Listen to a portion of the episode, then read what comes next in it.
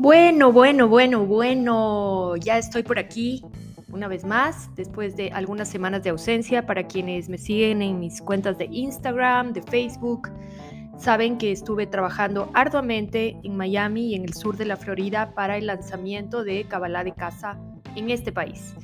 Eh, una gira de medios maravillosa, una gente muy cálida, realmente una suma de experiencias extraordinarias y por supuesto una siembra, ¿no? Ustedes saben que como estudiantes de Cábala estamos sembrando todo el tiempo cositas para co-crear y expandir la difusión de la sabiduría de la Cábala. En el próximo episodio les voy a contar también algunas otras sorpresas relacionadas a estos, a estos días de trabajo. También les cuento, porque ustedes son mis amigos y esta es una conversación en confianza, que también fui a celebrar mi cumpleaños número 50 y estuvo muy rico, la verdad, con, con gente muy querida, con gente muy sana, muy amable, muy auténtica. Así que eso también les cuento como un chismecito por ahí. Para quienes recién me conocen, soy Patricia Jurado y este podcast pretende llevarte la Kabbalah, que es una sabiduría profunda y milenaria, de una manera simple y aplicable a tu vida, pero también de una manera un poco más eh, irreverente, si cabe la palabra, innovadora, nueva, porque quiero hacer una aclaración, yo tengo muchísimo respeto por todas las religiones, por supuesto, por el judaísmo, pero yo no soy judía. Y esta perspectiva diferente fuera del judaísmo creo que puede ser de un aporte extraordinario para los miles de millones de personas que sin ser judíos podemos nutrirnos y beneficiarnos con la mayor reverencia, el mayor amor, el mayor respeto, la mayor humildad de esta maravillosa sabiduría. Así que, bueno, bueno, vamos entonces a lo que vinimos. Esta semana estamos estudiando la parasha de Bamidbar y vamos a hablar brevemente de qué es Bamidbar. Bamidbar es, hace referencia al viaje de los israelitas en, en el desierto, ¿no? Y, básicamente se habla acerca de cómo tenemos que enfrentar las tentaciones, las dificultades, lo que se llaman las guerras, el fracaso, tribulaciones de todo tipo, ¿ok? Em, pero bueno, a mí me gusta extraer de esto la parte universal y es importante entender que en la actualidad hay una, una suerte como de una forma de pensamiento bastante asociada al trauma por toda la ciencia de la psicología a la cual amo y respeto y creo que es una de las profesiones que me hubiera gustado estudiar si hubiera tenido la oportunidad de hacerlo. Pero siento que el enfoque psicológico ha sido muy en el yo e incluso el enfoque del New Age, que no es Kabbalah, Kabbalah es una sabiduría que tiene más de 4.000 años, así que atentos, no confundirse con New Age. No tengo nada en contra del New Age tampoco, pero simplemente me gusta marcar diferencias para que quienes no conocen en profundidad Kabbalah y están dando vueltas por las redes sepan diferenciar entre lo que es una sabiduría milenaria y lo que es algo nuevo, ¿ok? Em, se ha dado mucho enfoque al, amor propio, lo cual está bien. Yo soy una de las principales defensoras del amor propio del valor del amor propio, de la importancia del amor propio para salir adelante de cualquier situación en nuestras vidas. Pero precisamente cuando uno está enfocado solo en una cosa puede descuidar otra. Y me parece a mí que la psicología, el New Age y toda la tendencia que uno ve en términos de comunicación cultural en este tiempo en redes sociales tiene mucho que ver con que primero tú y quiérete tú y siempre tú y lo más importante eres tú. Y sí, claro que lo más importante eres tú, pero la pregunta que les quiero hacer, porque aquí venimos para volarnos la cabeza y aprender a pensar distinto, no para seguir siendo borreguitos comiendo discursos que leemos o que escuchamos. Está bien ese enfoque en el yo para mí, yo primero, cuidarme, siempre está bien, ¿ok? Pero si yo me, me voy a un desbalance en ese enfoque, ¿qué sentido tiene cuidarme tanto, ser extraordinario, si no tengo con quién compartirlo? Porque en ese viaje de amor a mí mismo hay una línea muy delgadita entre amarse a sí mismo y volverse, y volverse un ególatra o un egoísta. Entonces, muy atentos a cuidarse, amarse, respetarse, darse prioridad, darse tiempo, darse espacio, pero siempre comprendiendo que hay una línea muy pequeña que es muy fácil de cruzar donde me vuelvo una persona egoísta. Y si soy egoísta, nadie por más que yo me ame, me adore, me quiera, me respete, va a querer compartir conmigo una relación de pareja, una amistad, ni siquiera un café. Nadie quiere vivir con un egoísta. Primer punto de este, de este podcast. Segundo, segundo punto, También la psicología y toda la corriente que vemos en redes sociales habla mucho del trauma, ¿ok? Del dolor y del trauma. Yo personalmente he pasado por experiencias dolorosas que me han ocasionado traumas, que los he tenido que tratar en terapia psicológica, que los he sanado por otro lado a partir de la Kabbalah, gracias a Dios por traer esta sabiduría a mi vida. Pero lo que quiero decir es que si bien el trauma es algo real y es algo que ocurre eh, desgraciadamente en muchos seres humanos, el trauma es el fruto o el resultado de un dolor, de un dolor que ha sido muy profundo o que no ha sido procesado de una manera acompañada por un, por un terapeuta de psicología, por un profesional que pueda asistirte en este trauma, en este dolor. El trauma es el resultado de un dolor que no ha sido atendido adecuadamente en ese momento. Vamos a poner un ejemplo práctico para que se entienda. Si yo sufro una fractura en un hueso, eso es un trauma, ¿ok? Se conoce también en medicina como trauma. Si yo sufro una fractura en un hueso y no la atiendo adecuadamente en ese momento, puede ocasionarme problemas a futuro. Lo mismo ocurre con los dolores emocionales, los dolores de las relaciones, los, los momentos traumáticos de nuestra vida por un exceso de carga de dolor. Ahora, yo les digo algo.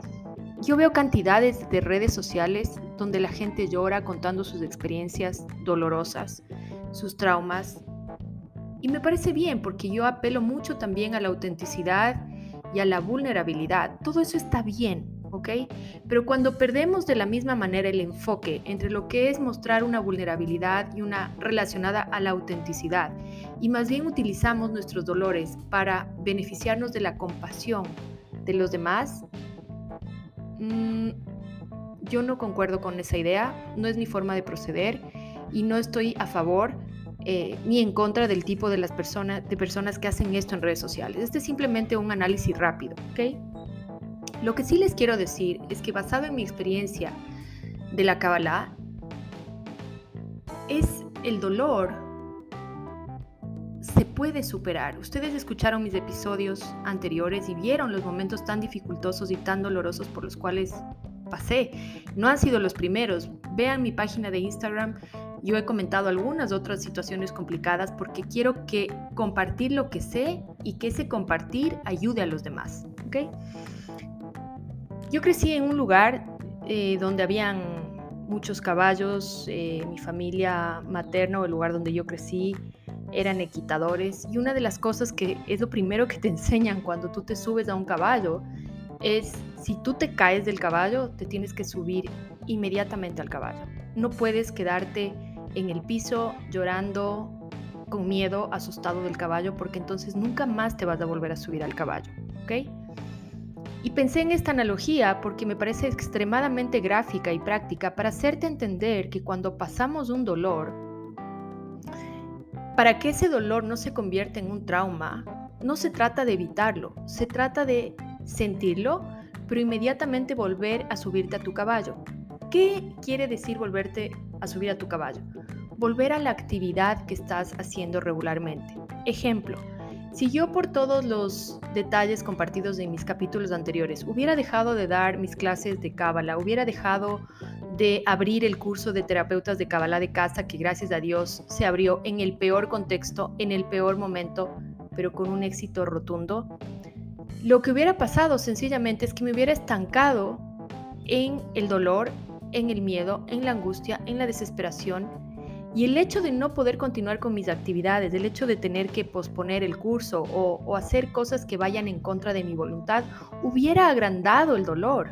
Entendamos que cuando nosotros dejamos de subirnos al caballo porque nos caemos, porque tenemos dolor, lo que estamos haciendo es ahondando en el dolor, eh, lastimándonos más y posiblemente ocasionándonos un trauma. Un trauma, repito, es el fruto, el resultado de un dolor no atendido adecuadamente en ese momento a mí. Esto no quiere decir que a ti te vaya a funcionar, pero puedes intentarlo porque el propósito de este podcast no es que creas nada de lo que yo estoy diciendo. El propósito de este podcast es que escuches digas, mm, tal vez me sirva, tal vez lo puedo probar. Es que lo pruebes.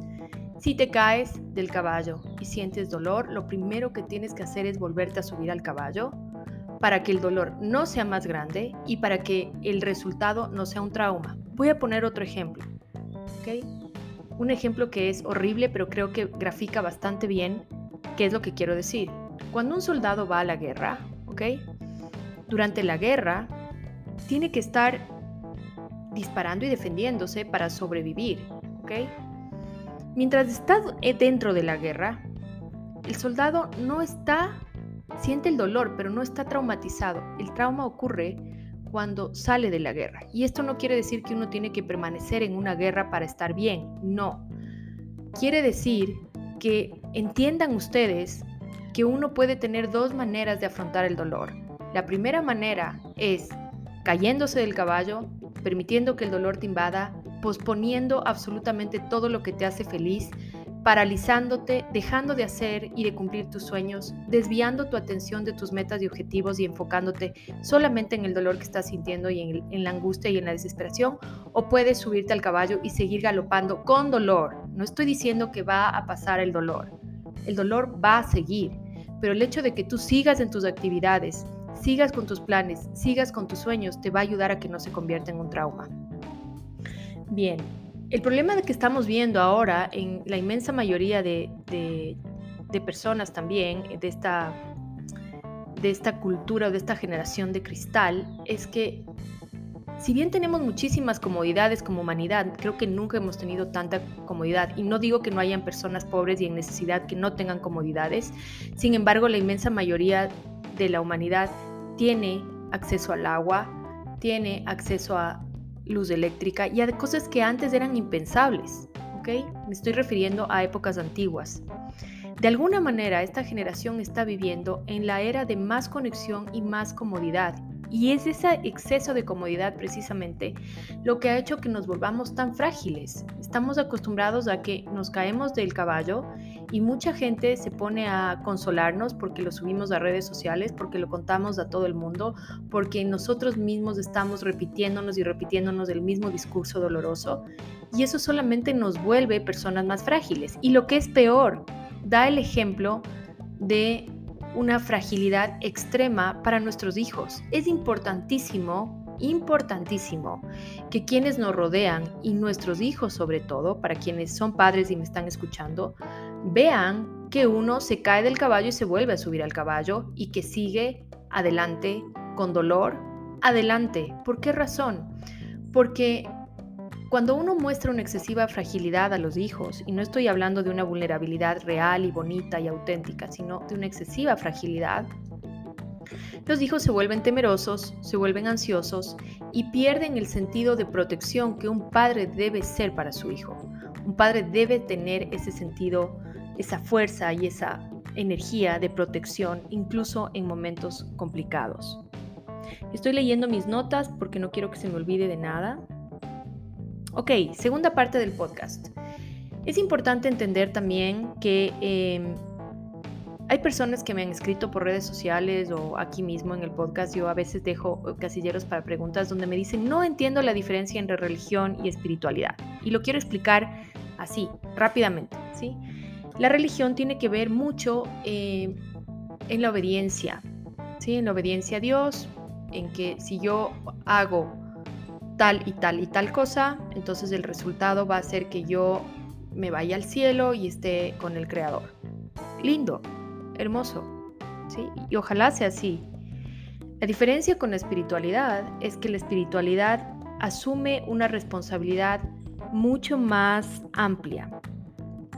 Es decir, el hecho de que yo me porte bien, digámoslo así, en palabras religiosas, no me garantiza nada si es que yo no soy capaz de compartirlo con los demás. Todo lo que yo tengo, espiritualmente hablando, es para compartirlo con los demás. Si yo, en términos espirituales, llegara al cielo solo, sería el mismísimo infierno, dicen los sabios de la Cábala. Entonces, la diferencia entre religión y espiritualidad sería como eh, el religioso sería como una persona, como un niño pequeño que obedece, obedece, obedece, obedece para que su papá le dé un dulce o le dé un helado o le, o le mime o le aprecie o le quiera. Una persona espiritual es una persona que está consciente de que Dios o el Creador es solo amor, que ya le dio todo y que es su responsabilidad como adulto administrar adecuadamente esa fuerza y compartirla con los demás. En términos generales, quien tiene su camino a través de la religión, maravilloso, que lo disfruten.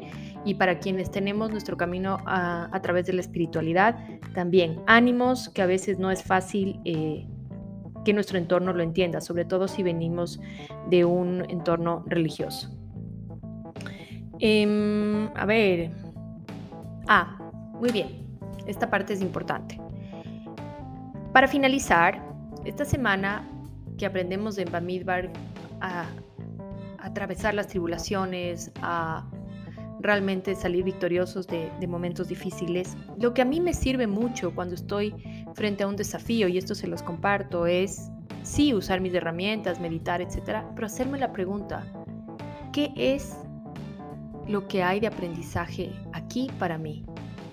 ¿Qué es lo que el creador quiere mostrarme? ¿Qué es lo que no estoy viendo que el creador quiere mostrarme? ¿Qué es lo que Dios quiere de mí en esta situación? Y con ese mantra voy descubriendo y viendo cómo realmente hay cosas para mí en cada situación dolorosa que son importantísimos para mi crecimiento personal y para mi expansión. La aplicación práctica sería nosotros labramos nuestro camino con cada una de nuestras acciones y, cada una de nuestras acciones es lo que permite que superemos distintas dificultades. Para finalizar, compartan el podcast, por favor, reenvíenlo, súbanlo, recomiéndenlo, es importante porque esta es una clase corta, rápida, gratuita, útil y práctica para mucha gente que estudia Kabbalah y que no estudia Kabbalah. La segunda cosa es, vamos a abrir pronto, pronto, pronto, pronto, pronto un estudio semanal eh, conmigo de la Torah y de otras herramientas de la Kabbalah que va a ser súper interactivo, tipo conversatorio.